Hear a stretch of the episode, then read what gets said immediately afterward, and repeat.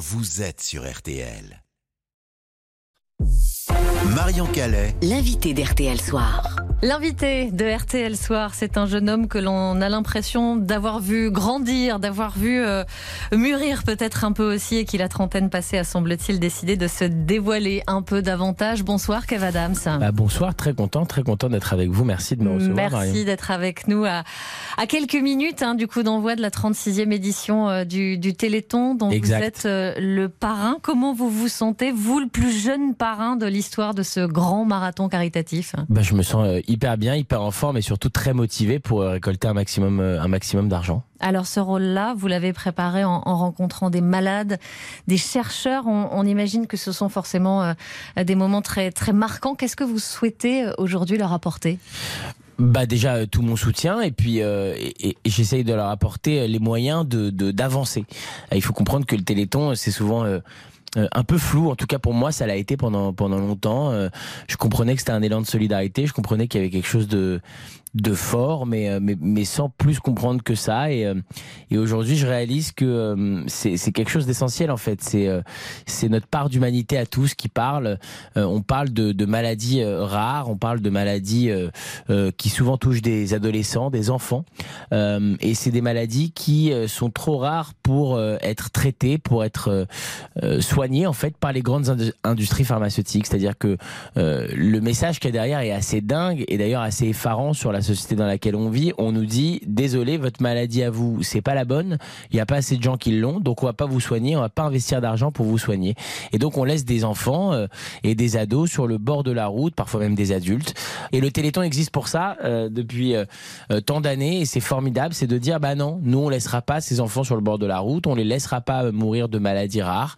Évidemment, on demande aux gens de donner à hauteur de leurs moyens, c'est-à-dire que il faut savoir que si chaque Français donne un euro ou un euro cinquante, on, on bat le record du Téléthon, quoi. Donc, euh, donc euh, euh, voilà, je, je- je fais appel aux gens aujourd'hui. J'espère que ce retour au Téléthon, je dis ce retour puisqu'évidemment les années 2020 et 2021 ont été un petit peu faussées par le Covid. J'espère que ce retour au Téléthon va être grandiose et va aider de nombreuses familles. Kev Adams, on a appris hier la, la mort à l'âge de 87 ans de Mylène de Mongeau, qui avait tourné son, son dernier film à vos côtés hein, dans, dans Maison de retraite. Elle gardera une place particulière dans votre parcours? Bien sûr, bien sûr, c'est une femme que j'ai adoré rencontrer, euh, une immense actrice euh, qui m'a donné euh, toute une liste de films à regarder, avec qui échangé très régulièrement, qui attendait avec impatience le, le scénario de, de Maison de retraite 2 qu'on est en train d'écrire en ce moment justement et bah ça m'a mis un coup sur la tête. C'est des gens qu'on croit éternels. C'est très étrange. Je réalise pas encore vraiment, pour être honnête. Euh, ma co-scénariste m'a dit euh, ce serait cool qu'on réfléchisse à comment lui rendre hommage, à comment euh, euh, donner du coup ce rôle-là à quelqu'un d'autre, etc. Et j'avoue que j'ai un peu de mal à le faire pour le moment. C'est un peu euh, c'est un peu soudain, c'est un peu fou. en fait, j'imaginais pas cette suite sans elle. Euh, de la même manière que j'imagine pas cette suite sans tous les autres qui nous ont accompagnés sur le premier film.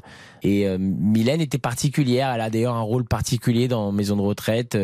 C'est celle qui euh, qui fait le lien entre mon personnage et euh, et les autres euh, pensionnaires de cette maison de retraite. C'est celle qui est un petit peu la, la sage, la, la, la déléguée de classe. Et et, euh, et elle avait ce côté leader très naturel. Elle avait ce côté euh, flamboyant, quoi. Et, et euh, ouais, elle, elle- elle- enfin, je suis je suis un peu euh, un peu sous le choc de cette disparition soudaine et, euh, et j'espère que qu'elle sera fière de la suite et j'espère que les gens se souviendront longtemps de cette actrice qui a qui a marqué son temps. Vous allez repartir en, en tournée à partir du 20 février prochain dans toute la France avec euh, un spectacle intitulé euh, Miroir. On va y revenir. Récemment, vous avez aussi euh, dévoilé le vrai moi sur Netflix et j'ai noté cette phrase Il a changé Aladdin.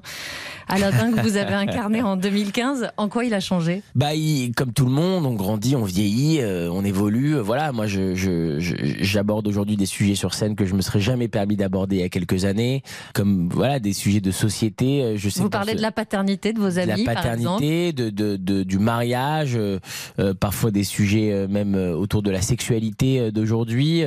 On vit dans un monde qui est, qui est parfois bourré d'images non-stop tout le temps. Il nous faut la bonne info, la bonne image.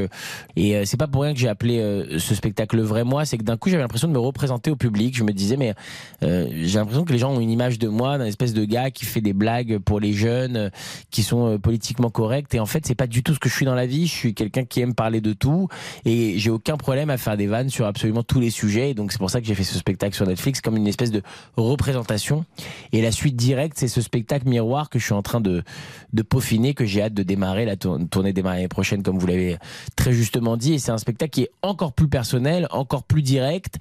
Euh, mais alors là, avec des sujets euh, où, voilà, je pense qu'on m'attend pas du tout là-dessus. Il y a tout un sketch sur euh, l'écologie, il y a tout un sketch sur le harcèlement scolaire, il y a tout un sketch sur justement ces miroirs que sont nos téléphones aujourd'hui. Et tout passe par le téléphone. Et en fait, c'est une espèce de miroir de la vie, le téléphone. C'est pas la vraie vie, c'est une espèce d'image filtrée, euh, sublimée, qui n'est pas la vraie vie et, qui fait peur. Moi, ça me fait peur quand je vois le rapport que mon frère de 16 ans a à son téléphone. Je me dis, mais les générations qui arrivent il y aura du télétravail, il y aura des réseaux sociaux, mais le contact humain, ça n'existera plus. Et donc, c'est flippant. Donc, euh, je parle de ça dans le spectacle.